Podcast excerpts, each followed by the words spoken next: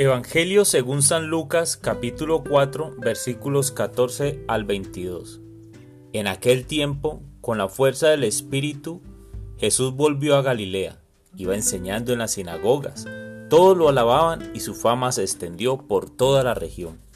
Fue también a Nazaret, donde se había criado, entró en la sinagoga, como era su costumbre hacerlo los sábados, y se levantó para hacer la lectura se le dio el volumen del profeta Isaías, lo desenrolló y encontró el pasaje en que estaba escrito. El Espíritu del Señor está sobre mí, porque me ha ungido para llevar a los pobres la buena nueva, para anunciar la liberación a los cautivos y la curación a los ciegos, para dar libertad a los oprimidos y proclamar el año de gracia del Señor. Enrolló el volumen, lo devolvió al encargado y se sentó. Los ojos de todos los asistentes a la sinagoga estaban fijos en él. Entonces comenzó a hablar diciendo, Hoy mismo se ha cumplido este pasaje de la escritura que acaban de oír.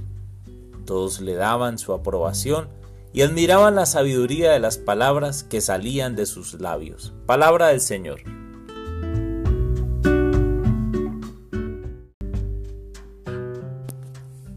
Hola mis amigos.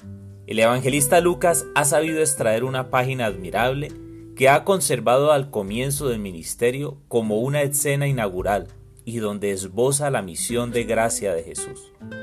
Es Jesús quien declara a qué ha venido y lo hace apoyado en la palabra. Entonces, ¿qué me dice la palabra hoy?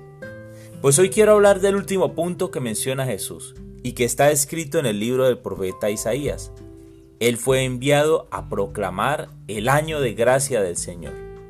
Para entender un poco más, el Catecismo de la Iglesia Católica nos dice en el numeral 1997, la gracia es una participación en la vida de Dios. Y en el numeral 1999, la gracia de Cristo es el don gratuito que Dios nos hace de su, de su vida infundida por el Espíritu Santo en nuestra alma para sanarla del pecado y santificarla. Palabras más, palabras menos. Esto significa que la salvación es gratuita. Jesús desea sanarnos del pecado, liberarnos de nuestras cargas e infundir su espíritu sobre nosotros.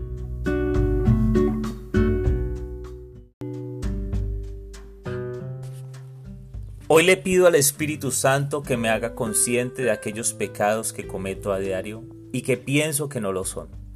Que me sane de ellos, me libere de estas cargas y me acerque cada día más al cielo. Que tu misericordia sane mi pasado. Que tu luz ilumine mi presente y tu providencia me acompañe en el futuro. Aquí estoy Jesús y te necesito. Aquí estoy Jesús. Haz de mi vida lo que tú desees. Sánala, Señor. Sánalo, sánala.